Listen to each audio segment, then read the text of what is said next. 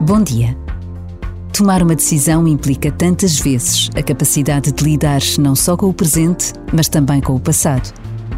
Acima de tudo, implica um exercício de vontade. O início de cada ano tem sempre esta possibilidade de tomarmos decisões. Por vezes, basta a pausa de um minuto para vermos claro o que precisamos de fazer. E não estamos sós. Nunca estamos sós, porque Deus permanece.